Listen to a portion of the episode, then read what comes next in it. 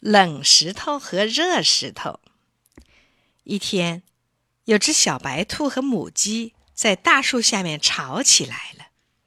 白兔说：“小河边那块大石头冷冰冰的，像冰块一样。”母鸡说：“不对，小河边那块大石头暖乎乎的，像热水袋。”“不对，不对，它冷冰冰的，像冰块。”“不对，不对。”它暖乎乎的，像热水袋。母鸡和白兔越吵越凶了。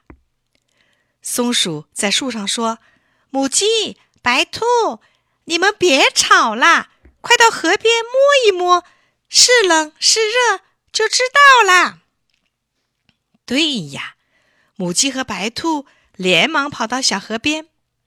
母鸡一下子跳上石头，用脚踩了踩，说。白兔，白兔，你摸摸这块石头暖不暖？白兔一摸，傻了眼。咦，石头暖暖的，真的像个热水袋耶！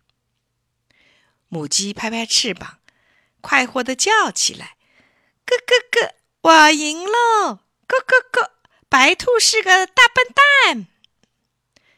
谁是大笨蛋？”我早晨摸石头还是冷冰冰的，今天准是你用火炉把它烤热的。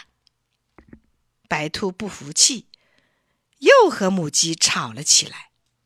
松鼠说：“别吵了，等太阳下山，你们再来摸一摸，就会明白的。”白兔和母鸡气呼呼的回家去了。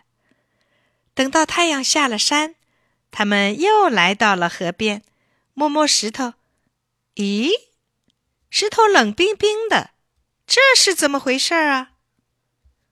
松鼠说：“你们都没有说错。母鸡喜欢白天出来找吃的，太阳照在石头上，当然是暖乎乎的了。